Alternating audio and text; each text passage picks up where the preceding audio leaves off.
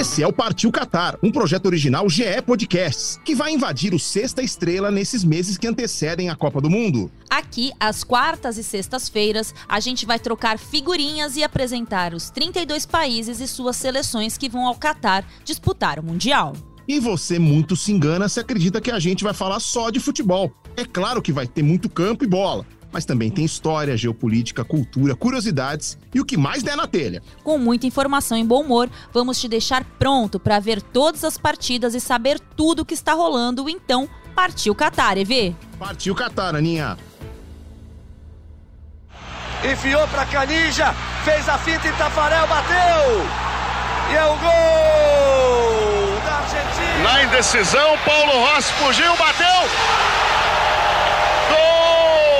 Da Itália. Aí vem o cruzamento por baixo. Gol da Holanda. Gol do Uruguai, Vigia. Gol do Uruguai, Vigia. Gol do Uruguai. Não é possível. Gol do Uruguai, Vigia.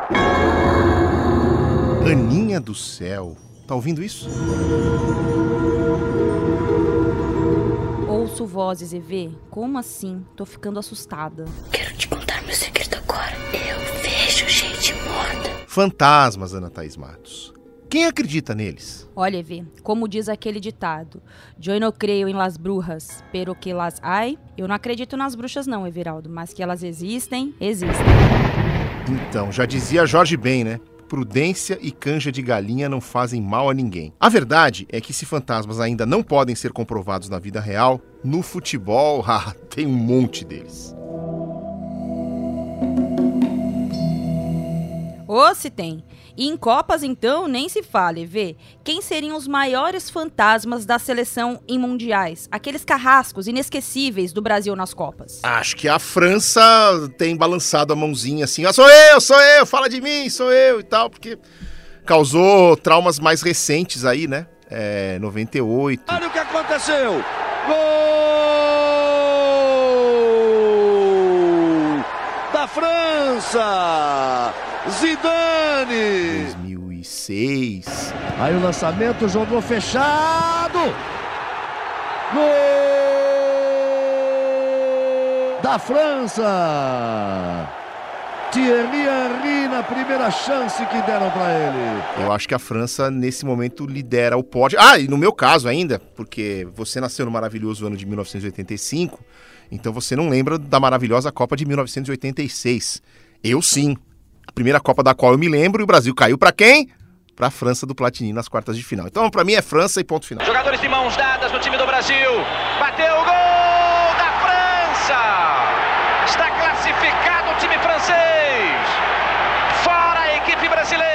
Eu gosto de pensar na França como um fantasma, mas tem aquela, a Alemanha, que eu acho que é um fantasma que se transformou em monstro, né, Everaldo Marques? Por mais que a gente tenha ganhado uma final olímpica deles, uma final de Copa do Mundo, mas o 7 a 1 meu Deus do céu, gosto nem de lembrar. Olha a bola chegando! Gol! Gol da Alemanha, chame de novo! Pois é, curioso que até o, a final da Copa de 2002, Brasil e Alemanha nunca tinham se enfrentado em Copas, e aí foram só dois encontros, né, mas super marcantes, a final de 2002 e ah, o 7 a 1 de 2014, que Jesus Maria José. Bom, o primeiro grande fantasma do Brasil em Copas, sem nenhuma dúvida, apareceu no dia 16 de julho de 1950, e ele ainda tinha nome e sobrenome, Alcides Gígia. Pois é, Ivê, o Maracanã estava lotado, 200 mil pessoas, tudo pronto para celebrar o título do Brasil, que tinha goleado Suécia e Espanha e jogava só por um empatezinho com o Uruguai. E ainda saiu na frente, então imagina o impacto que teve sofrer dois gols e deixar escorrer um título que estava nas mãos. Por isso, Gigi é considerado um carrasco brasileiro. Foi dele o segundo gol uruguaio, que tirou a taça Jules Rimet da mão do Brasil aos 34 da segunda etapa. Gol do Uruguai! Não é possível! Uruguai! Aquela não era exatamente uma final, mas o jogo que decidia o Mundial no Brasil, por ser o último do quadrangular e disputado entre as duas seleções que ainda tinham chances de levantar a taça. E a reação dos 200 mil torcedores brasileiros no Maracanã explica a torta de climão que ficou depois que o ponto uruguaio fez o gol da virada. Terminou o jogo com a vitória do Uruguai. Uruguai, os campeões mundiais de futebol de 1950, reconquistando o título que haviam obtido em 1930 e perdido depois para a Itália. Desolação natural da torcida aqui no estado do Maracanã. Embora nos falte ânimo e entusiasmo diante da desolação que vemos dos jogadores brasileiros.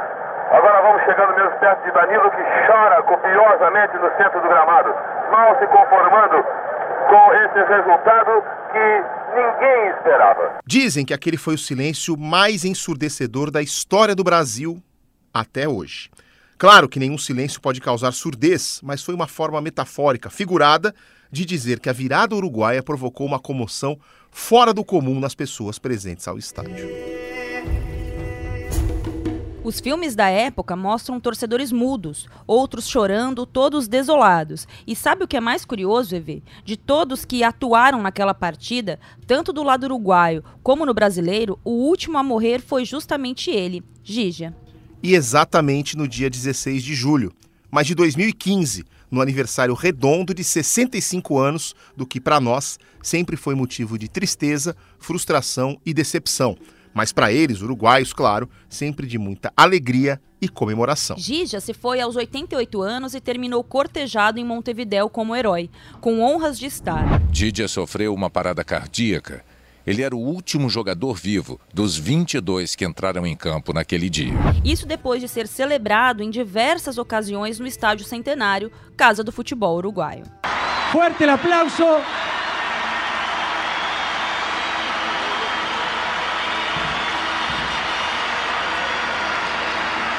y me emociona mucho.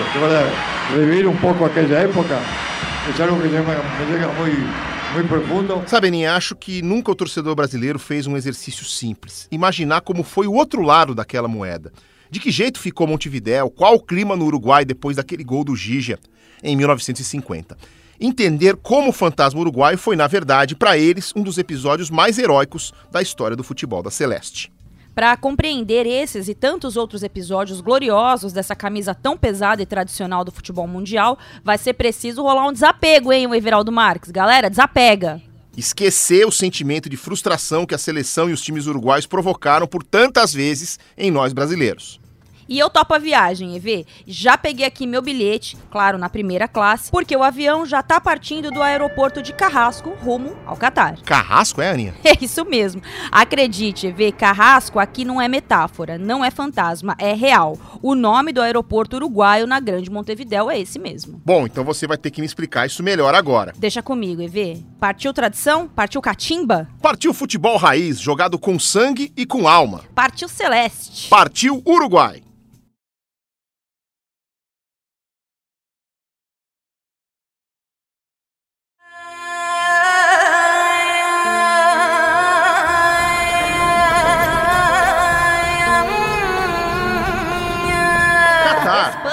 Equador, Rica, Senegal, Alemanha, Holanda, Japão, Inglaterra, Bélgica, México, Camarões, Polônia, Brasil. É um ótimo time com poucos problemas e muitos pontos fortes. Partiu Catar, Aninha. Partiu Catar, EV.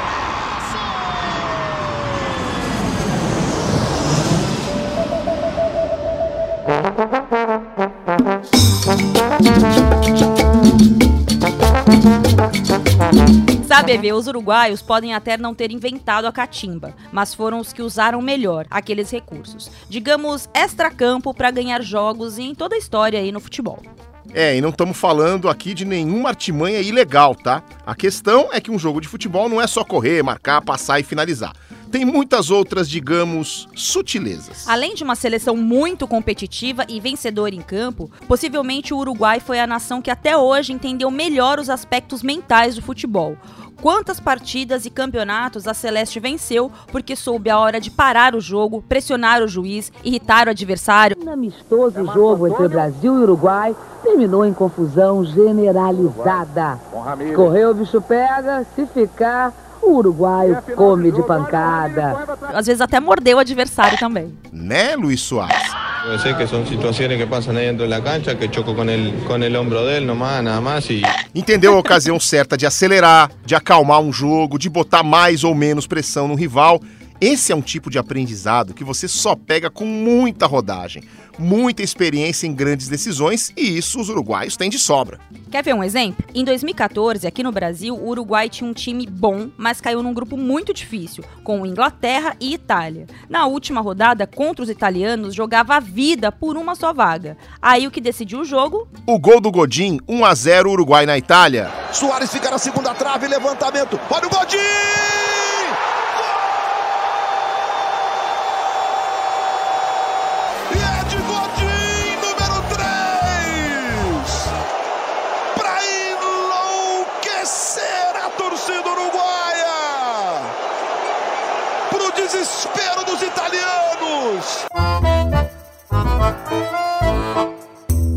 Gol em si foi o que definiu o jogo, óbvio, e a classificação para as oitavas de final. Mas é impossível a Itália não ter ficado desestabilizada com a famosa mordida que eu já citei aqui. Ah, le encanta morder a Suárez, es increíble. Tiene hambre Suárez. Talvez a mordida mais famosa da história do futebol. Não, mordeu! Mordeu, rapaz! Ele mordeu! Que isso? Ele mordeu, Luiz Roberto! A mordida do Luizito Soares no zagueiro Chiellini desestabilizou a Itália. ¿Te, te esperas cualquier cosa menos una mordida? No, No, o sea, sí estoy, estoy de acuerdo, pero no como para tirarte al piso por una mordida en el hombro. Sí, mira, mira, le enseña, le enseña la mordida.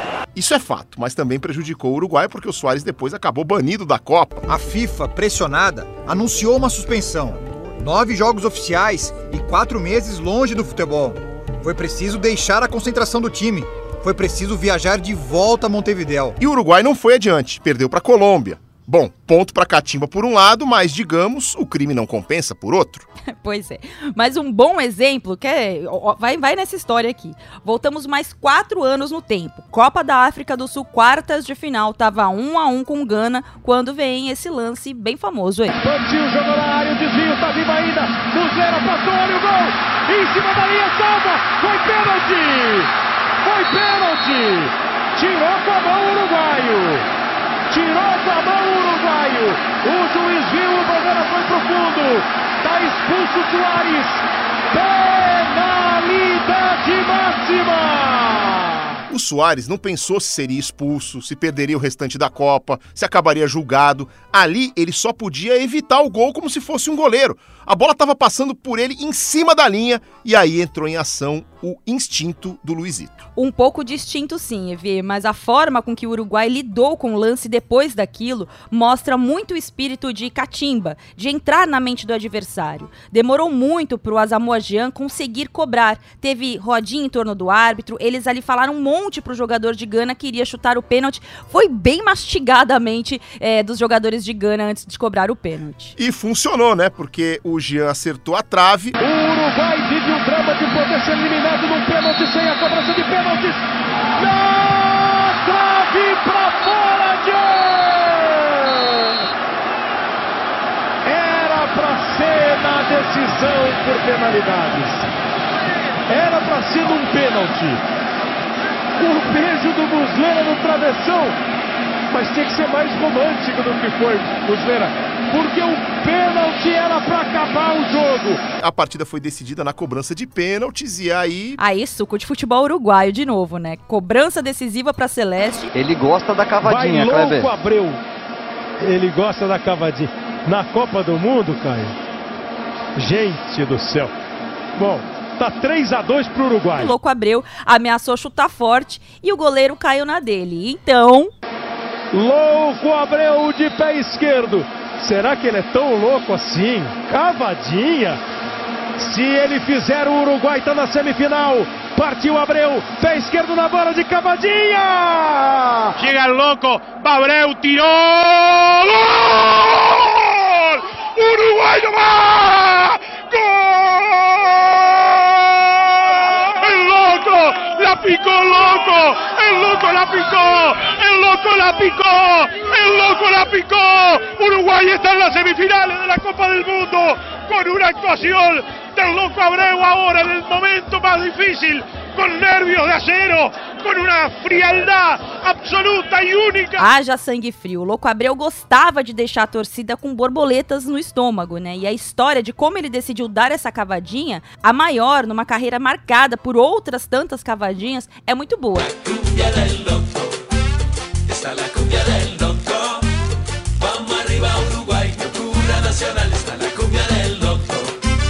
Semanas antes da Copa do Mundo, teve uma decisão do Campeonato Carioca. E ele bateu com cavadinha, né? É, título do Botafogo e tudo mais e tal. E, e aí perguntaram para ele, por que, que você bateu com cavadinha? Eu sabia que o goleiro de Gana não tinha assistido a final do Campeonato Carioca. ele era demais. É, você sabe que, o EV, a minha, a minha segunda seleção, se pode se considerar assim, é o Uruguai. Muito por conta dessa Copa de 2010. E o meu primeiro jogo de Copa do Mundo, o primeiro jogo que eu trabalhei numa Copa do Mundo, foi Uruguai Inglaterra, na Neoquímica Arena, na Copa do Mundo de 2014, com o gol do Soares.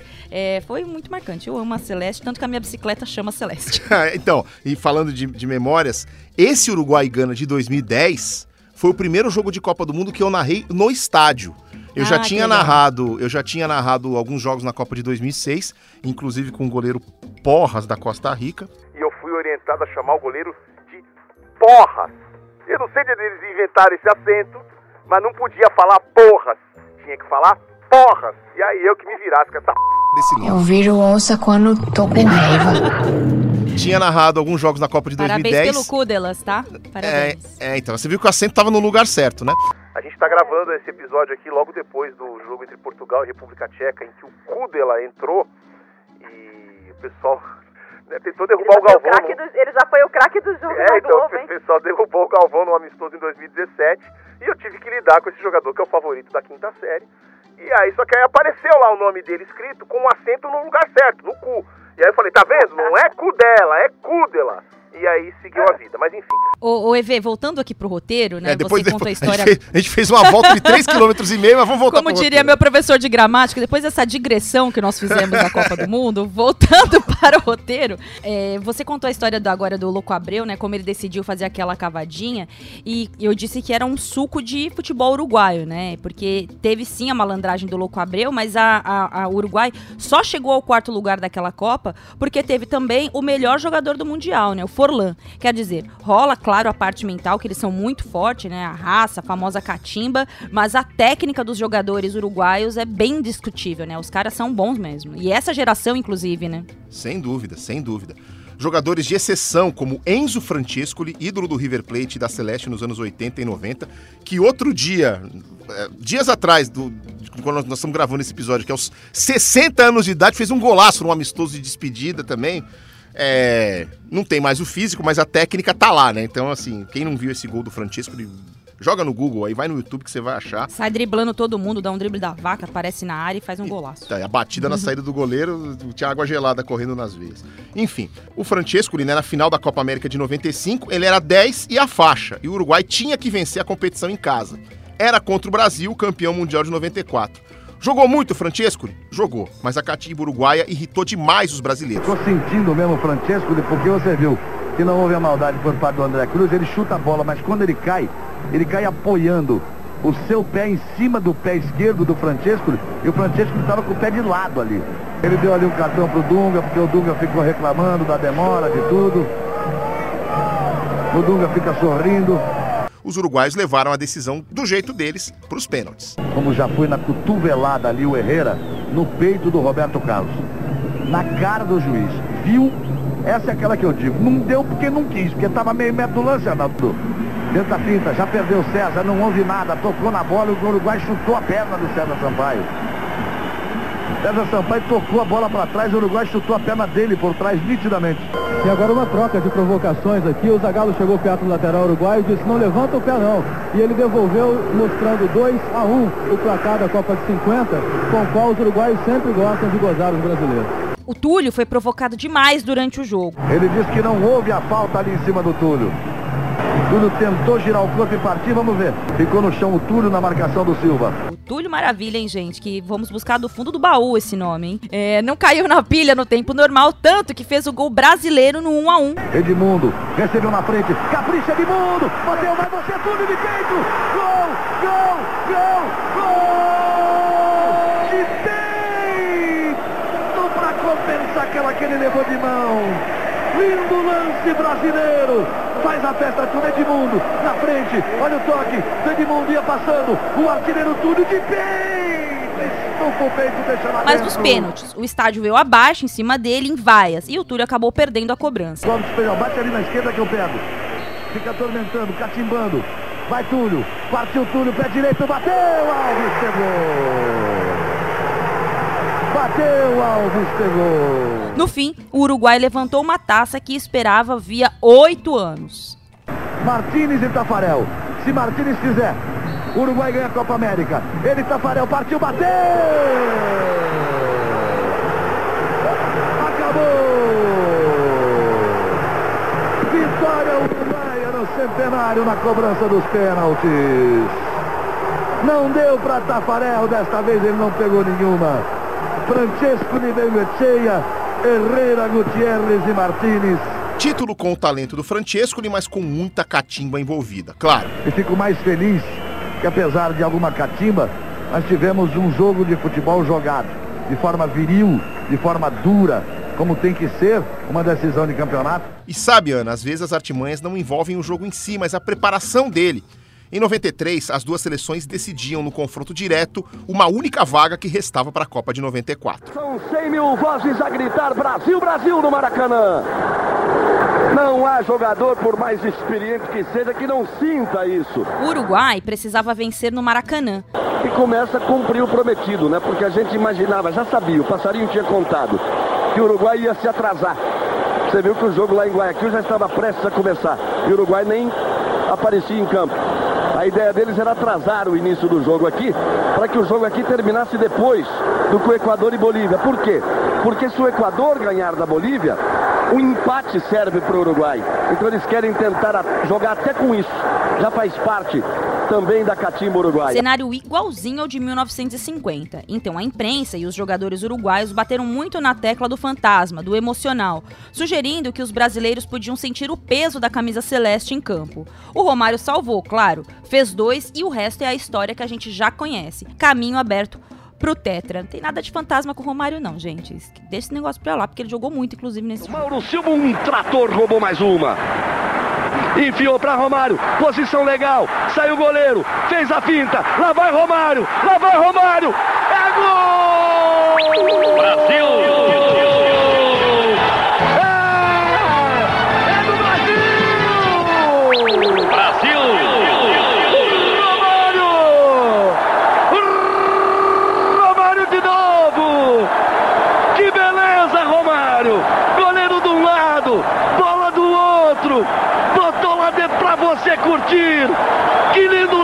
Romário! Com esperteza, com velocidade, com malícia, com malandragem, botou lá dentro, saiu pro abraço. Dois para o Brasil. O Romário, Romário e Romário. 2 a 0 Brasil. Restando 7 minutos pro Brasil marcar presença na Copa dos Estados Unidos. Aliás, o Romário já tinha salvado o Brasil contra o Uruguai num cenário muito parecido. Em 89, na final da Copa América, também no Maracanã lotado, com o agravante que era a primeira decisão entre Brasil e Uruguai desde o 16 de julho de 1950. Brasil e Uruguai. Sempre a conversa. 16 de julho, 1950. Os jogadores fazem questão de afirmar que não tem nada com isso, que nenhum deles havia nascido em 1950 até o dia 16 de julho de 1950. Mas fica sempre o clima do grande troco, da possibilidade de um grande espetáculo e de que a torcida brasileira possa comemorar com uma grande festa, uma vitória marcante do futebol brasileiro em cima do Uruguai. Pintaram o Uruguai como o meu malvado favorito, sabe? E o jogo foi apertado, sim. 1 a 0 também gol do Baixinho, mas só lá no segundo tempo. Lá vem Brasil, Romário na área. Olha o cruzamento para Romário! Gol! Brasil! Romário! Brasil, Brasil, Brasil, Romário! Aos 4 minutos e 20 do segundo tempo! Bom, se essa narrativa do fantasma não fosse recorrente, não chamava fantasma, né? A cada confronto volta aquela milonga, volta a catimba, o terror psicológico de que o trauma de 50 vai se repetir.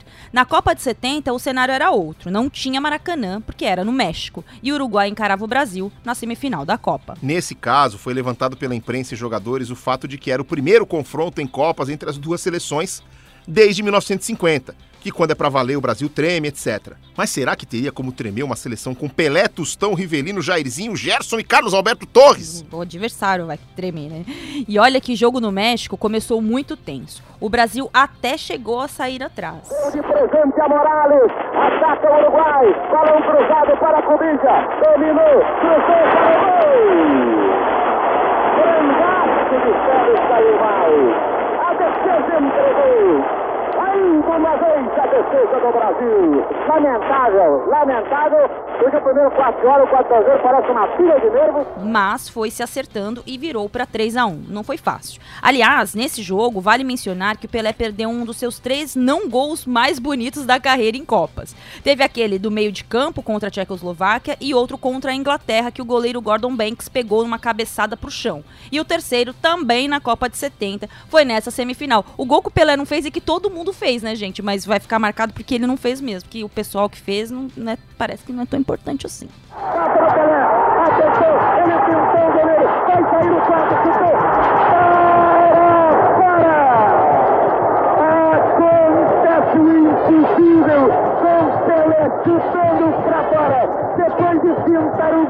Concordo com você, Aninha, porque esses gols perdidos são os gols que o Pelé não fez, mas foi ele que inventou.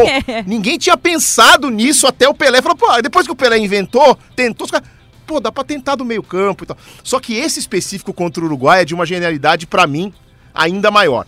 Se você não viu esse lance, vale a pena pesquisar na internet, rever aí onde você puder. O Pelé dá um drible da vaca no goleiro Mazurkiewicz sem tocar na bola, tá? A bola passa pelo outro lado do arqueiro, então o Pelé, o Mazurkiewicz vem saindo do gol, o Pelé vai correndo em direção ao encontro dele. O Pelé faz uma finta de tupete, nem encosta no Mazurkiewicz, nem na bola, o Mazurkiewicz fica perdido. Aí sai um drible da vaca, o Pelé por um lado e a bola pelo outro. E aí o Pelé já desequilibrado consegue finalizar. Então o zagueiro passa pela linha da bola e cai. E a bola, caprichosamente, de mansinho, vai embora.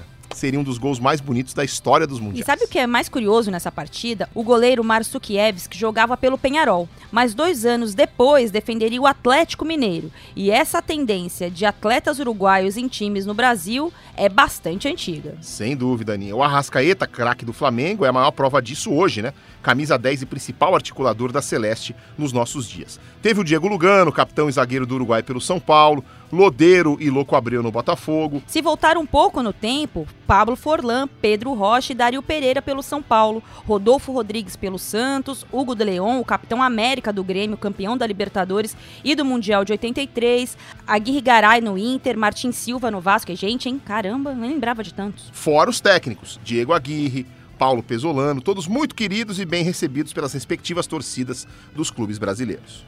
E isso tem muito a ver com esse espírito, né? Essa tal de entrega charrua, como a gente ouve falar sempre. Charrua, é, Aninha?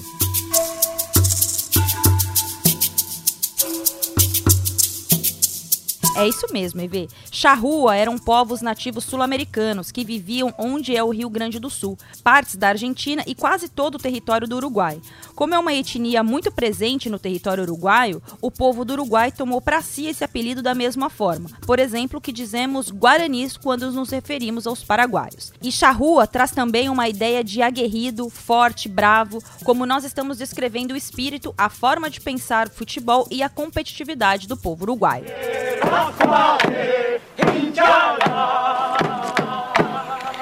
A arqueologia ah, nos mostra que ah, os ancestrais dos charruas estão presentes aqui pelo menos desde 12 mil anos antes do presente. Um estilo de vida que é parecido com o patagônico, né? grupos ah, que vagavam pela, pela pampa, ah, pequenos bandos de até 30, 40 pessoas. Os charruas também são muito presentes quando falamos de América do Sul. Quer ver? São 15 vezes campeões sul-americanos empatados em conquistas com a Argentina. E pasmem, com seis títulos a mais que o Brasil. Na Libertadores, a conta inverte e é o Brasil que fica à frente do Uruguai, com 22 conquistas, contra 8 de clubes uruguaios. A Argentina ganha dos dois com 25 taças. E é até covardia fazer uma comparação em títulos de clubes, porque por lá só Penharol e Nacional têm essa representatividade em poderio técnico, financeiro e de torcida. Em Libertadores, são cinco taças do Penharol e três do Nacional. Brasil e Argentina têm aí pelo menos seis, sete representantes muito fortes para chegar quase todo ano. E qualquer comparação que você faça entre os uruguaios e argentinos e brasileiros precisa ser muito, mas muito relativizada. Eu diria que até uma façanha o Uruguai se meter nessa briga tantas vezes impede igualdade com dois gigantes do continente. Até por questões naturais, tamanho do país, população. Se for comparar com o Brasil, é pouco maior que o estado do Acre e menor que o Paraná, com uma população total equivalente à de Brasília. Por mais que revelasse bons jogadores, a Celeste não conseguiria naturalmente equiparar em quantidade com argentinos e brasileiros. Né? Curioso que, mesmo pequeno e com a menor população, o Uruguai acaba tendo um papel importante como nação neutra na geopolítica da América do Sul. Montevidéu é uma espécie de capital do Mercosul, uma versão bem mais modesta do papel que Bruxelas, na Bélgica, tem para a União Europeia. É uma forma de não deixar o poder decisório nem em território brasileiro nem argentino, ao mesmo tempo que não fica tão distante para nenhuma nação do bloco. O Uruguai nasceu a partir da chamada província Cisplatina, uma terra bem ao sul, coladinha no Rio da Prata. Daí o nome Cisplatina, ou seja, a quem? Ao leste do Rio da Prata. Não por acaso, eles também recebem o apelido de orientais. A terra chegou a ser de Portugal, já fez parte do Brasil, mas os uruguaios lutaram com armas pela independência entre 1822 e 1825, na chamada Guerra da Cisplatina. As Províncias Unidas do Rio da Prata, atual Argentina, ajudaram os uruguaios, liderados por Juan Antônio Lavarreja, para que acabassem com a dominação brasileira na região. O governo brasileiro reagiu, uma guerra foi travada por três anos aproximadamente, e com o desgaste humanitário e econômico do conflito, França e Inglaterra pressionaram o Brasil a aceitar um acordo de cessar fogo. Além de uma quantia como reparação, o Brasil cedeu território ao sul do Rio Grande e a leste do Rio da Prata, equivalente ao que é hoje o Uruguai. Capital e maior cidade do país, Montevidéu é considerada a de maior qualidade de vida da América Latina desde 2005 uma metrópole de costumes liberais que prega e pratica a tolerância. É, por exemplo, considerada a quinta cidade mais receptiva a gays do mundo e aceita a venda e o consumo de maconha desde 2013, segundo as leis do país. E você sabe de onde vem o nome Montevidéu, querido Everaldo Marques? Não tenho a menor ideia, Aninha. Eu também não. A versão mais aceita diz que navegando pelo Rio da Prata, de leste a oeste, ou seja, do oceano para o continente, é capaz de se avistar o sexto monte da região da capital uruguaia. Em romanos, 6 é o VI, né? Então, Monte VI DO Oeste, Montevidéu. Lembrando que a grafia em espanhol é com a letra O e não U, como em português. Na cidade, dá para destacar a rua Sarandi e o Mercado del Puerto, além da Ciudad Vieja, a Praça Independência, o Teatro Solis, o Palácio Sálvio, não é o Espínola, e a Avenida 18 de Julho. No fim dela, tem o Obelisco de Montevidéu, outro ponto bastante interessante para conhecer, e ao longo da costa, a Rambla, avenida costeira da capital. Curioso que eu já fui sete vezes pro Uruguai e não sabia de nada. sabia nada disso. Cara, você já foi a Montevidéu? Sete vezes, a cidade que eu mais fui. O meu sonho é morar em Montevidéu, inclusive, comprar uma casa e morar em Montevidéu, porque eles têm uma qualidade de vida absurda e é uma cidade que ela não é, é, é formada no consumo, né? Ela é for, formada na qualidade de vida. Então, por exemplo, em janeiro, quando a gente, eh, eles estão em recesso de verão, é recesso mesmo. Os bancos estão fechados, fecham cedo, porque quase todo o país se manda para as praias, né? Para a costa e a cidade fica uma cidade fantasma, assim. E é Montevidéu é eu sou suspeitíssima para falar, mas confesso que eu não conhecia nada disso.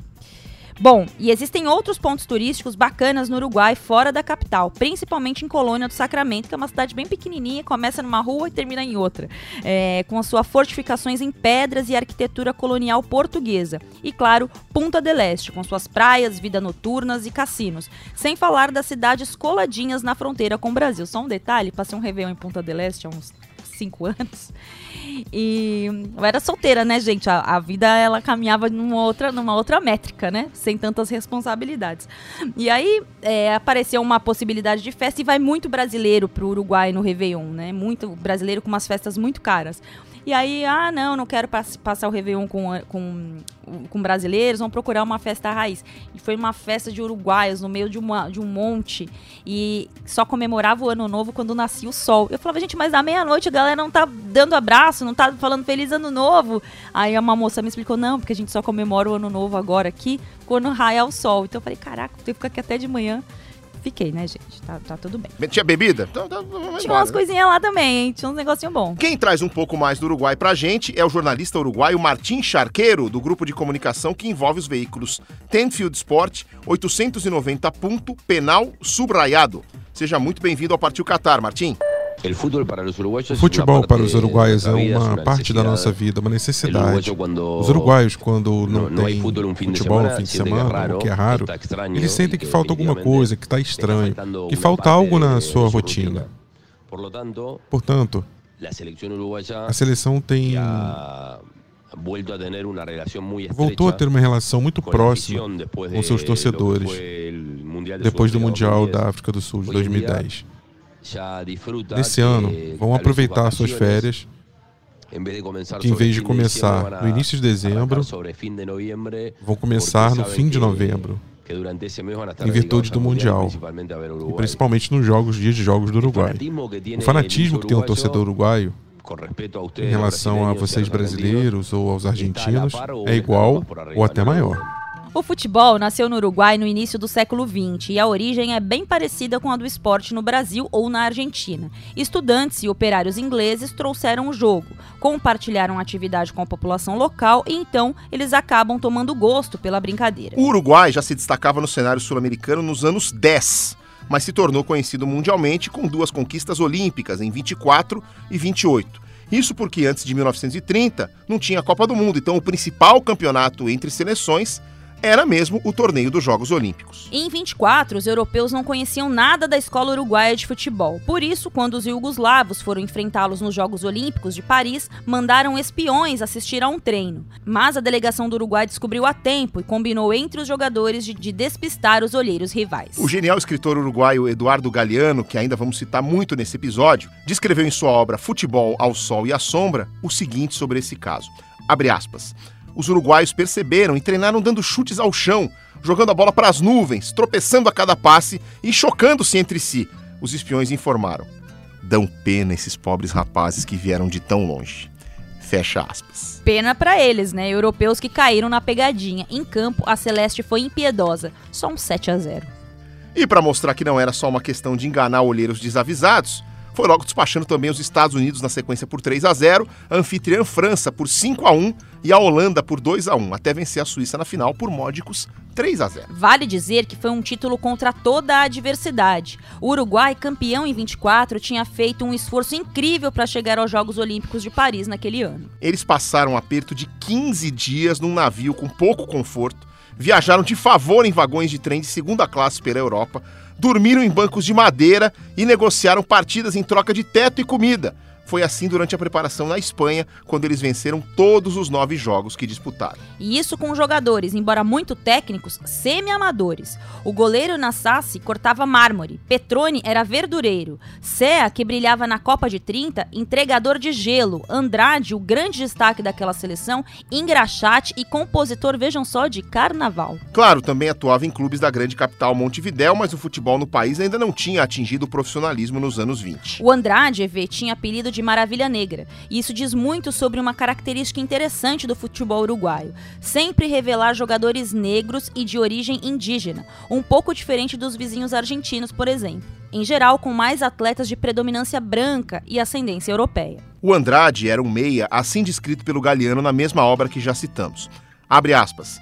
Este homem zarrão de corpo de borracha carregava a bola sem tocar o adversário, e quando se lançava ao ataque, contorcendo o corpo, esparramava um mundo de gente. Numa das partidas, atravessou meio campo com a bola dominada na cabeça. Fecha aspas. Logo que voltou a Montevideo, a seleção foi recebida com festa e foi a Buenos Aires para aquele tipo de jogo para carimbar a faixa, sabe? Enfrentou a Argentina em outubro de 1924 com vitória do time da casa por 2 a 1. E o primeiro gol argentino saiu de uma jogada inusitada. Depois da cobrança do escanteio, a bola percorreu uma estranha trajetória curva e entrou direto no gol uruguaio.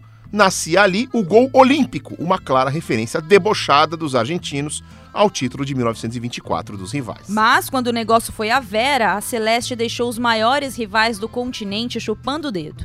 E isso duas vezes. Andrade de novo liderou o já não mais surpreendente Uruguai na campanha do bicampeonato olímpico em 28, em Amsterdã, na Holanda. Vitória por 2 a 1 sobre eles, os argentinos na decisão. Por causa dessa hegemonia no fim dos anos 20, o Uruguai pediu à FIFA para ser sede do primeiro mundial organizado pela entidade, anunciado para 1930 um pedido muito legítimo esportivamente, mas que afastaria os europeus da festa. Pegar o navio da Europa para Montevideo não era tarefa fácil. Demorava mais de duas semanas e virava uma experiência um tanto desconfortável para qualquer delegação. Por isso, apenas quatro europeus toparam atravessar o Atlântico quando a FIFA confirmou a sede no Uruguai: França, Bélgica, Iugoslávia e Romênia. Nenhuma delas seleções de ponta no continente. O curioso é que a Iugoslávia demorou para se decidir se ia jogar a Copa ou não. Então, a Iugoslávia não pegou o mesmo navio de todo mundo, que esse navio que veio da Europa passou até pelo Brasil para pegar a seleção brasileira, pegar pessoal de arbitragem, então foi todo mundo num bonde só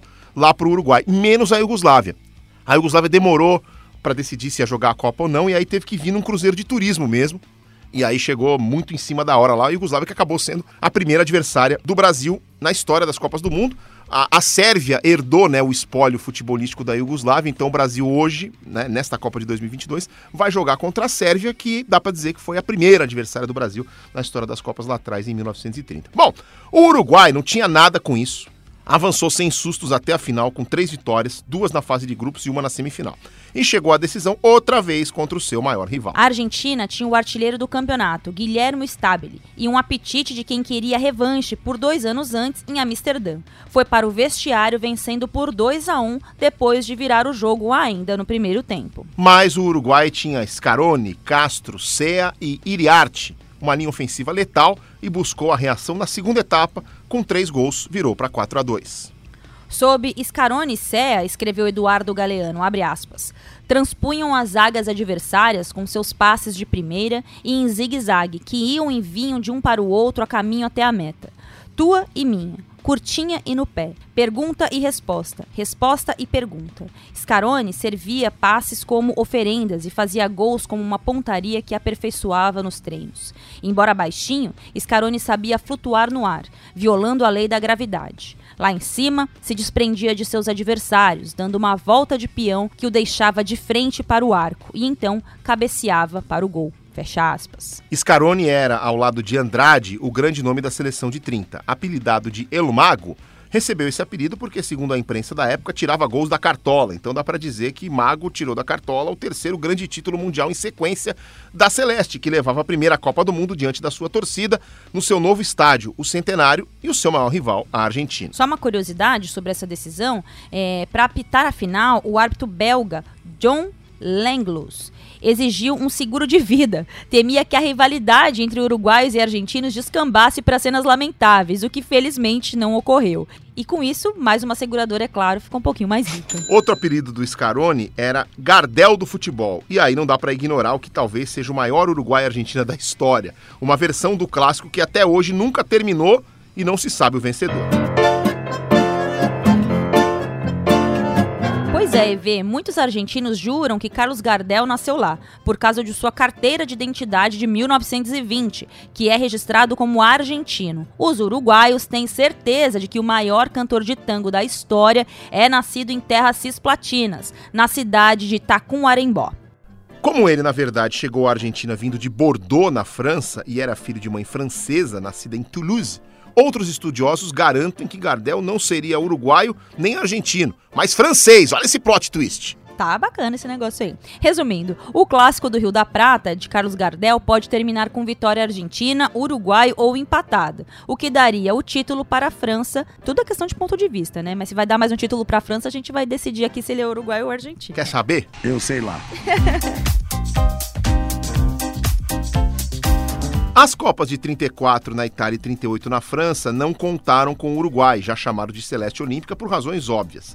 Na Itália, os então campeões mundiais boicotaram o torneio em represália aos países europeus, que em geral também não quiseram ir para Montevidéu em 1930. Em 38, na França, o um motivo a gente já explicou no episódio da Argentina. Os sul-americanos se sentiram desprestigiados com a decisão da FIFA de não respeitar o rodízio de continentes. Por isso, quando o Uruguai, campeão invicto também em 50 no Brasil, chegou às semifinais da Copa de 54 para enfrentar a maravilhosa Hungria de Puskas, o confronto de Lausanne na Suíça foi tido como uma final antecipada. Ninguém acreditava na Alemanha Ocidental do outro lado da chave. Foi um jogaço. A Hungria abriu 2 a 0 no primeiro tempo e o Uruguai na garra, bom, que novidade, né? Foi buscar o empate e só na prorrogação a Hungria resolveu o 4 a 2 que a levaria para a decisão. Essa foi a primeira derrota dos uruguaios em Copas. Aliás, em quatro Copas, se você considerar as Olimpíadas de 24 e 28.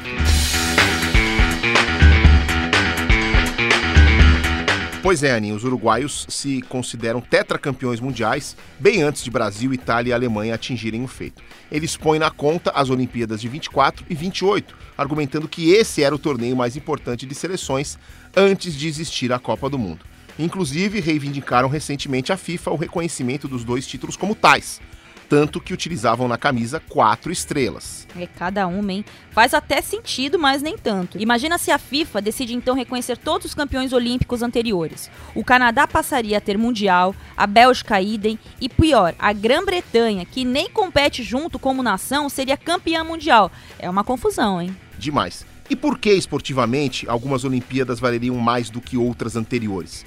E por que as Olimpíadas seguintes deixariam de ter o mesmo valor se muitas delas seriam disputadas nos mesmos critérios que as anteriores ao primeiro Mundial? Isso é pior que o regulamento do Campeonato Carioca! Inteligentíssimo! Não, gente, para de chorar, né? Não ganhou, não ganhou. Não fica inventando. Bi ou tetracampeão, o fato é que a seleção uruguaia foi perdendo força internacional ao longo dos anos. Chegou à semifinal em 70, como já mencionamos, mas fez campanhas apenas modestas em outros mundiais. Apresentou bons valores individuais e talvez tenha montado sua melhor seleção desde 50, apenas na segunda década deste século 21.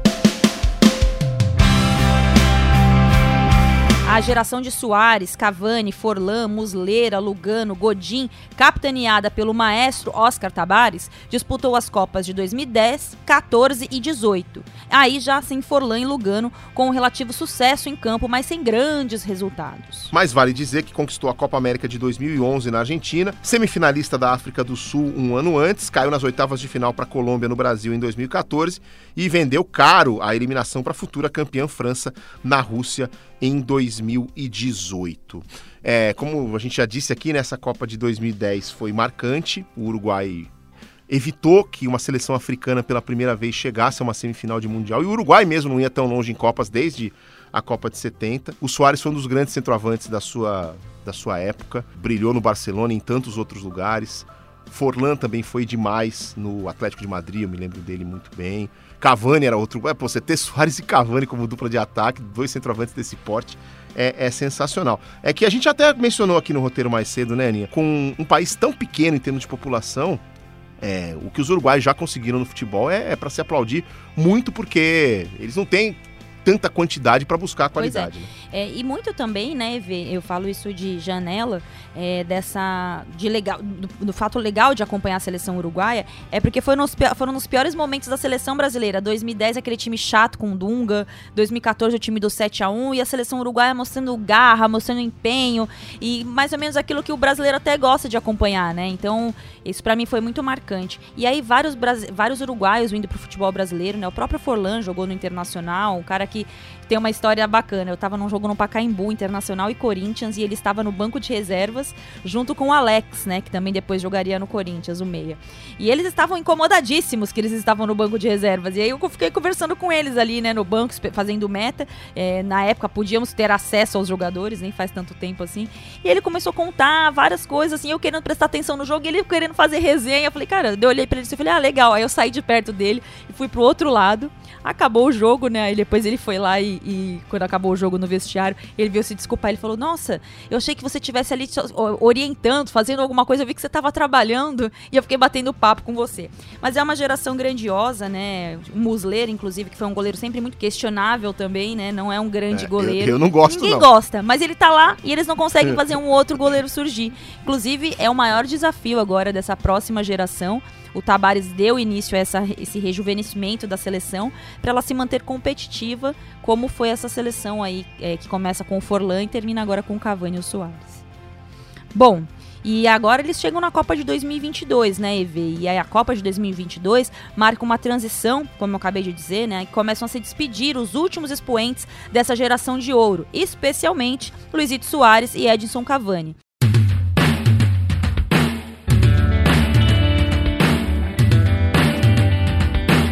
E o posto passa a ser ocupado por valores como o jovem, nossa, esse joga, hein? Darwin Nunes e Arrascaeta já no auge. Esse joga demais, gente, que dupla. Nas eliminatórias, eles começaram devagar, mas se acertaram quando sacrificaram o rei do tabuleiro, o maestro Oscar Tabares. A renovação era quase que obrigatória e os uruguaios precisaram deixar o coração de lado para entender a necessidade de um frescor também à beira do campo. E em 19 de novembro de 2021, teve o fim de um ciclo de 15 anos do maestro, depois de uma derrota por 3 a 0 para a Bolívia, que deixava a Celeste distante da classificação para o Catar. Estava em sétimo na ocasião. Aí chegou Diego Alonso, que vinha fazendo trabalhos interessantes no futebol mexicano. Ele reergueu a seleção e levou os charruas a um excelente terceiro lugar na classificação final, atrás apenas do Brasil e da Argentina. No sorteio para a Copa, o Uruguai caiu no grupo H, com Portugal, Coreia do Sul e Gana. E com isso, Alexandre Losetti, como vem essa renovação da seleção uruguaia para o Catar? Que rolem os dados! Que rolem os dados, Losetti!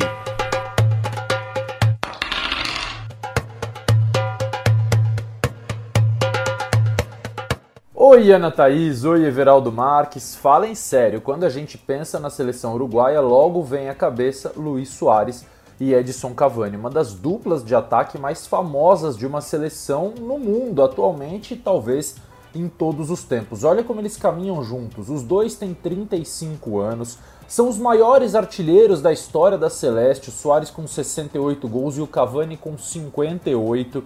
Eles também têm 133 jogos pela seleção, junto com o goleiro Fernando Muslera. Só o zagueiro Diego Godin tem mais do que os três, com 159.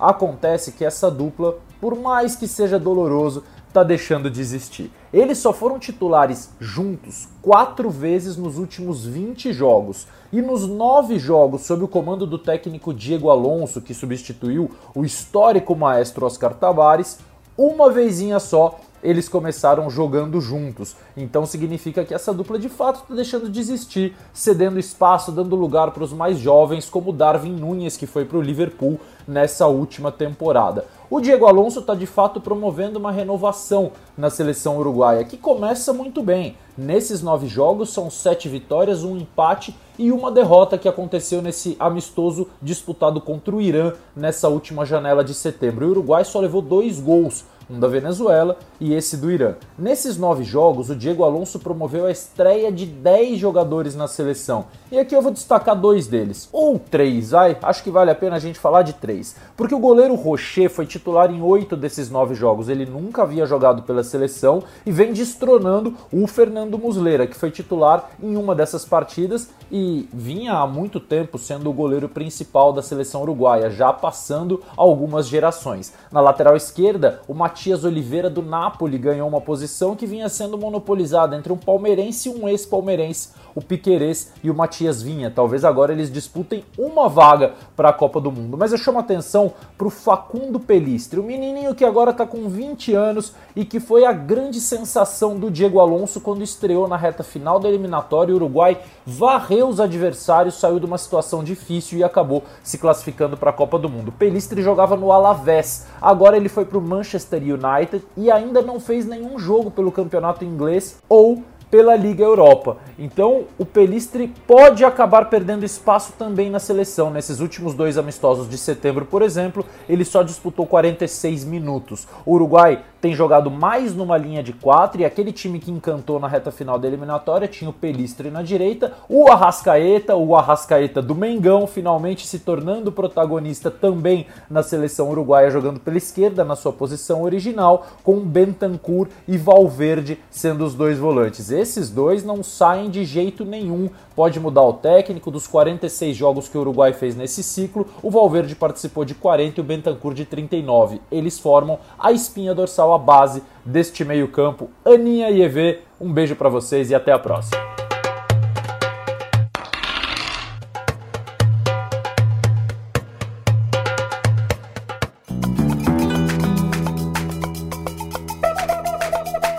Tá no caminho do Brasil, hein, Evi? Pois é, nenhum grupo saiu com a chancela do sorteio assim, grupo da morte. Pá, aquele carimbo.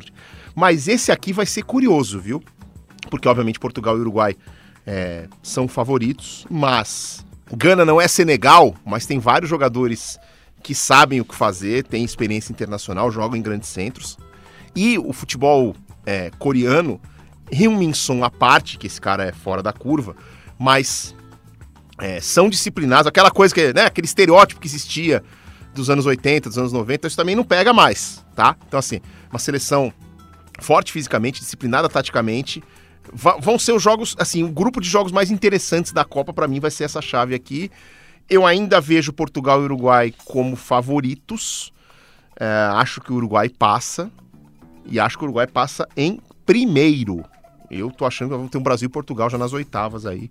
Para mim, o Uruguai passa em primeiro. Mas que, mas que esse grupo aqui não vai ter nada que eu vou. Nossa, que surpresa! A Coreia ganhou de Portugal. Para mim não vai ser surpresa. Eu acho que esse grupo ele resume bem aquilo que eu tenho falado muito desde o sorteio da Copa, né? Uma Copa muito regular.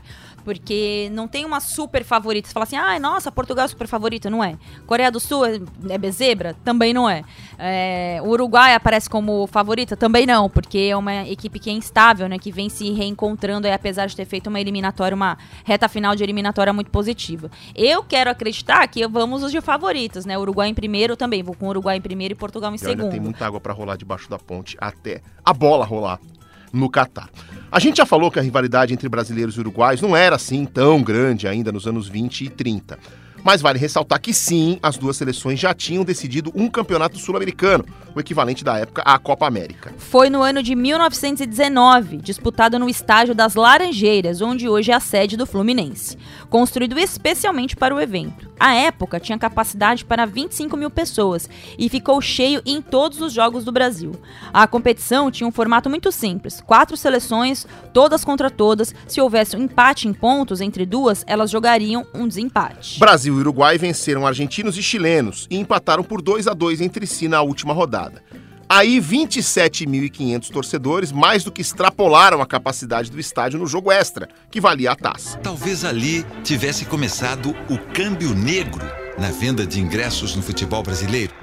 Isso porque os ingressos estavam esgotados e o que se via, segundo relatos da época, eram torcedores dispostos a pagar qualquer quantia para assistir a decisão. Depois de empatarem por 0 a 0 no tempo normal e na prorrogação, brasileiros e uruguaios foram para um segundo tempo extra. Vale lembrar que não existiam substituições dentro de uma partida ainda na época. E somente aos 5 minutos da segunda prorrogação, Arthur Frederich, principal jogador brasileiro das duas primeiras décadas do nosso futebol, venceu a meta de Saporite e fez os quase 30 mil torcedores explodirem de euforia. Campeão sul-americano pela primeira vez. O futebol brasileiro descobria aqui o DNA dos grandes atacantes. Um herói reverenciado até pelos adversários. Jogou tanto que ganhou dos uruguaios o apelido de El Tigre Se há imortais do futebol, Frederich é um deles.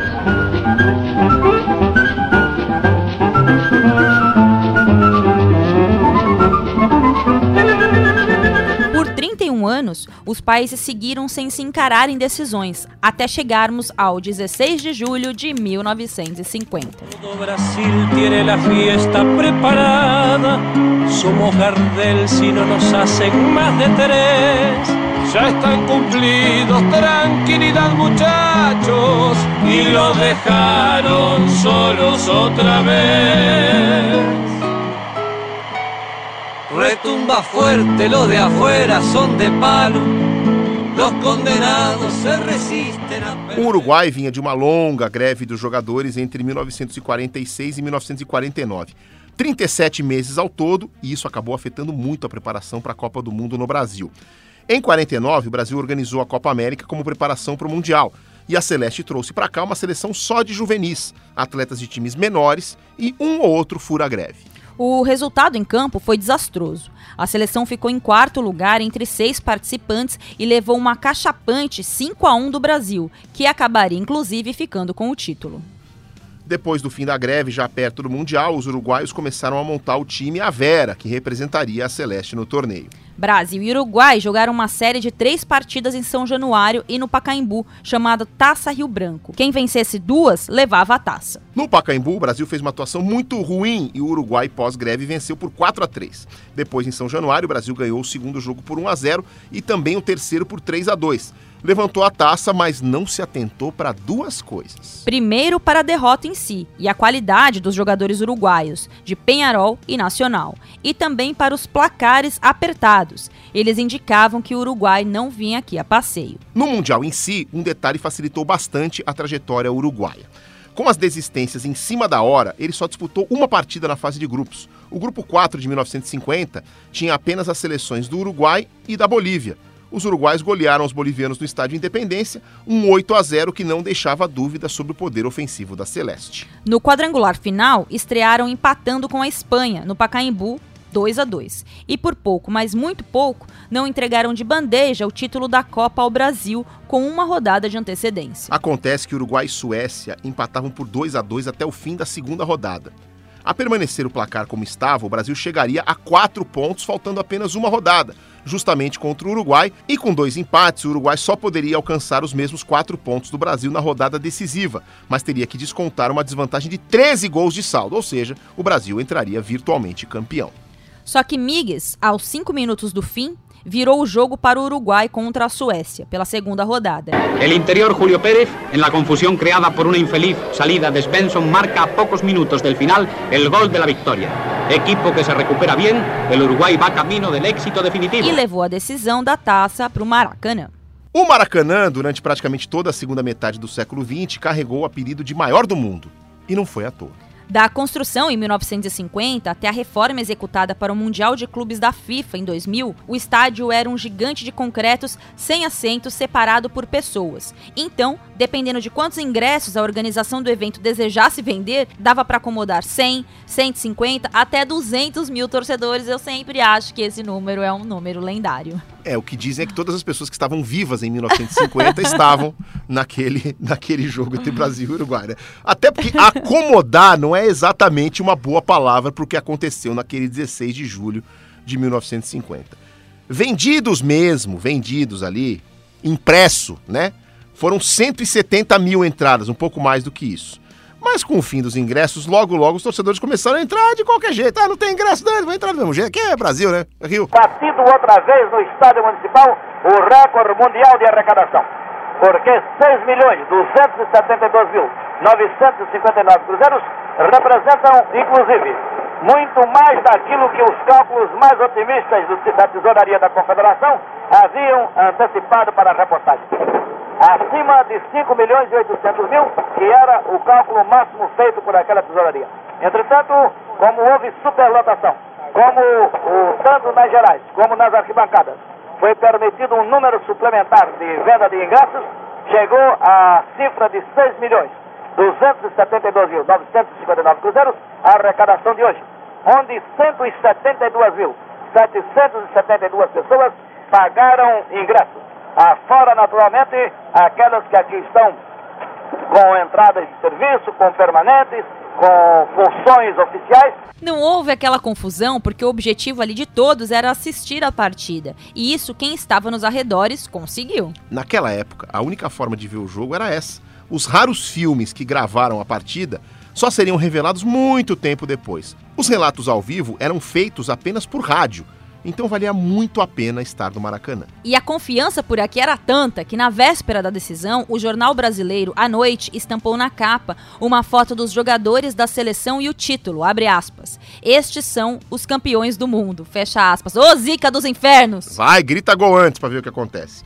O Brasil vinha de goleadas por 7 a 1 sobre a Suécia e 6 a 1 diante da Espanha e iria encarar um Uruguai que tinha empatado um jogo com essa Espanha e vencido no sufoco a Suécia. Pela lógica, não dava nem para saída. Voltando à capa do jornal, o capitão da Celeste era Obdúlio Varela, um meio-campo clássico, combativo, estilo xerifão, negro e de traços indígenas, também muito técnico e que fez história tanto com a camisa do Penharol como da seleção.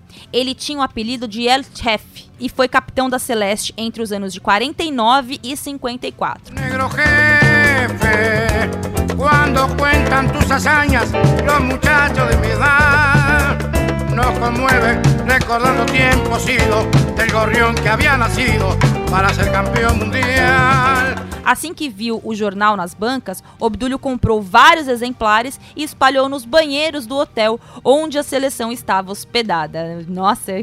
Então veio a ordem aos seus companheiros: pisem e orinem el diário. Pisem e façam xixi no jornal. Podia ter sido pior. Gente, era só um papelzinho. Obdúlio acendia nos companheiros o que o Uruguai tinha de melhor: a raiva estimulada por um sentimento de inferioridade provocado pela opinião pública. Não tinha lugar mais confortável para os uruguaios do que entrar no Coliseu para enfrentar os leões como o guerreiro óbvio a ser batido. Ou seja, era na força do ódio. A cena clássica. Força do ódio, que aliás é uma das forças que move o mundo, a gente tem que admitir isso aqui. A cena clássica que dá origem à virada, do ponto de vista dos uruguaios, é o bolinho que se forma logo após o gol brasileiro, que abre o placar aos dois minutos do segundo tempo. Obdúlio pega a bola nas redes de Máspoli, vai até o árbitro inglês George Reader, pedindo a anulação do gol do Friaça por impedimento.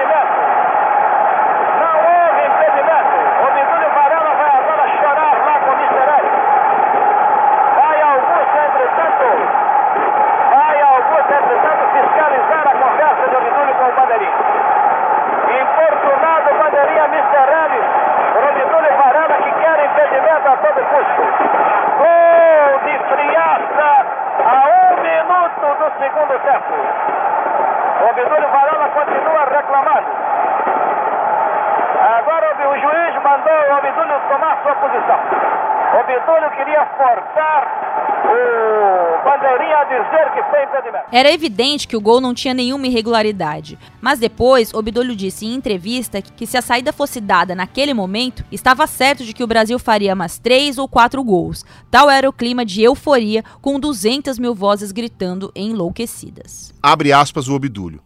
Eu sabia que o Atro não ia atender a reclamação, mas era uma oportunidade de parar o jogo e eu tinha que aproveitar. Fui bem calmo e pela primeira vez olhei para cima, o enxame de gente que festejava o gol. Olhei com raiva e provoquei. Demorei bastante para chegar no círculo central. Quando cheguei, já haviam se calado. Queriam ver funcionar sua máquina de fazer gols e eu não deixava arrancar de novo. Então, ao invés de colocar a bola no meio, eu chamei o atro e pedi um tradutor. Assim que veio, eu disse que houve impedimento e assim se passou outro minuto. As coisas que me diziam os brasileiros estavam furiosos. A arquibancada vaiava, um jogador veio a mim cuspir, mas eu nada. Sério e não mais. Quando começamos a jogar de novo, eles estavam cegos. Não viam nem seu gol, tão furiosos que estavam. Então, todos nos demos conta de que poderíamos ganhar a partida. Como conseguimos isso? É o que o jogador tem que ser como o artista, dominar o palco. Como o toureiro, dominar a arena e o público. Senão, o touro vem para cima. Fecha aspas. E olha que curioso. Três dias antes, o Brasil deixava o palco, o Maracanã, consagrado, cantando a marchinha Touradas em Madrid depois de um 6 a 1 sobre a Espanha. Tá lembrado da letra da música? Bom, eu particularmente não conheço essa marchinha, mas eu vou recorrer ao nosso brilhante roteiro para fazer com que a galera lembre ou conheça assim como eu. Eu conheci uma espanhola natural da Catalunha. Da Catalunha. Queria que eu tocasse castanhola e pegasse o. Pois é, na final descobrimos que o touro éramos nós brasileiros e não os espanhóis. E o toureiro podia sim pegar o touro à unha. Ele agitava um pano celeste e tinha nome e sobrenome: Obdúlio Jacinto Varela. Também coube a Obdúlio iniciar a reação celeste com a bola rolando. Aos 21, ele achou Gigia, que avançou, depois retardou a passada e rolou para trás. Esquiafino bateu seco, alto no canto esquerdo de Barbosa.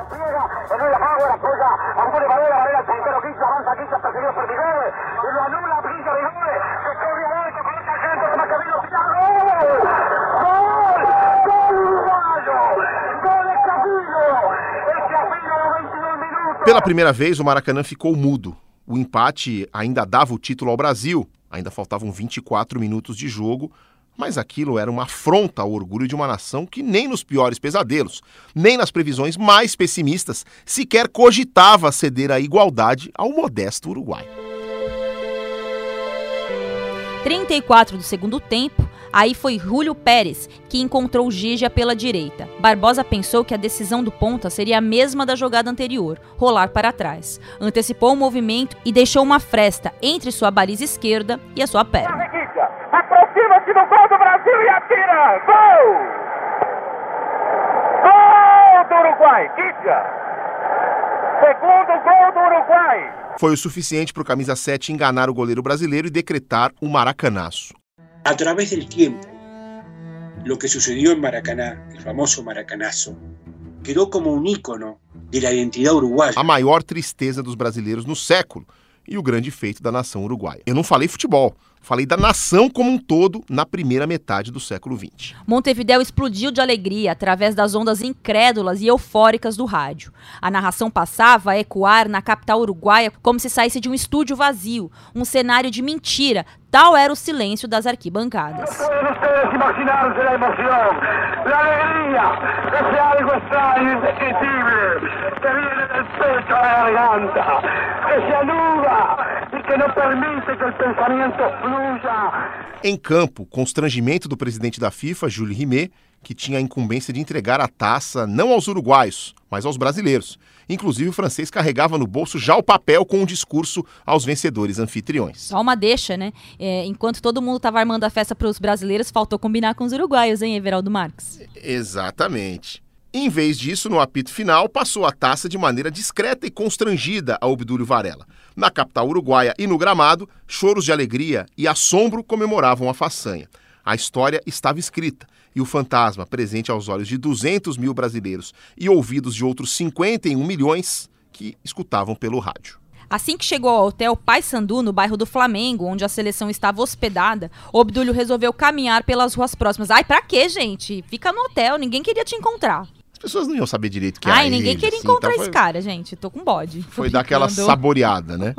Encontrou bares vazios e brasileiros tristes decidiu consolá-los quando percebeu que não era reconhecido, tá vendo? É, não tinha Instagram naquela época, assim, ele não, era, não viralizava, não era, não era meme. Dias depois, aterrizou em Montevidéu e saiu disfarçado. Não queria receber a ovação que os seus conterrâneos haviam preparado para ele, ainda incomodado pelo mal que tinha causado aos brasileiros. Que fofo. E Jacinto se bajou do avião e pediu um gabán, pediu um sombrero a um, a um amigo, uma bufanda e se perdeu entre la gente y se fue para su casa. Uruguayos campeones de América y del mundo. Só um homem estava em campo no dia 16 de julho de 1950 e vivo, 64 anos depois, quando a vergonha do 7 a 1 sepultou a tragédia do Maracanã. Aquele homem que, ao ser perguntado sobre o que havia causado aos brasileiros, disse, abre aspas, só três pessoas conseguiram calar o Maracanã. O Papa, Sinatra e eu. Alcides Edgardo Gigia Pereira. Avança Gol! Gol! Violentamente. A decisão da Copa de 50 foi encerrada exatamente aos 45 minutos. Não houve acréscimos. Bora lá pro sorteio! Bora lá pro sorteio! Atenção! Gente, é o seguinte, tá terminando aqui o episódio do Uruguai e agora nós vamos pro nosso último sorteio. Por quê? Depois desse aqui, vai sobrar só um país por confederação e aí a gente já vai girando de maneira dirigida, não precisa sortear. Sobraram dois na Europa. E em vez da gente usar o esquema eletrônico, nós vamos, como os incas faziam, por par ou ímpar. Como os nossos ancestrais. Os nossos ancestrais. Tá. Portugal e Croácia. Você escolhe um país, eu escolho outro, a gente tira um par ou ímpar. Tá bom, Você vai. quer ser quem? Portugal. Portugal? Eu sou Isso. Croácia. Então, mas aí, você quer par ou ímpar? Par. Par. Eu sou ímpar, então se der par é Portugal, se der ímpar é Croácia. Tá bom. 3, 2, 1, par. Então, Vem aí, Portugal, no nosso próximo episódio do Partiu Qatar. o penúltimo episódio da Europa.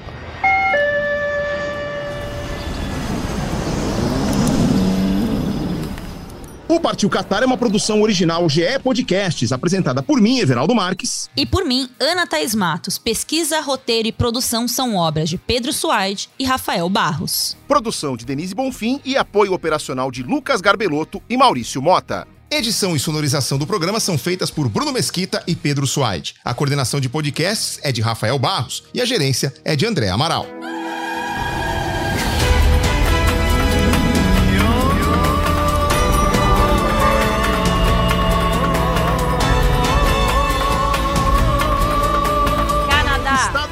Marrocos. País de Gales. Croácia. Argentina. Sérvia. Arábia Saudita. Suíça. Irã. Portugal. Austrália. Gana. Dinamarca. Uruguai. Tunísia. Coreia do Sul. França. Então, partiu Catar? Partiu Qatar.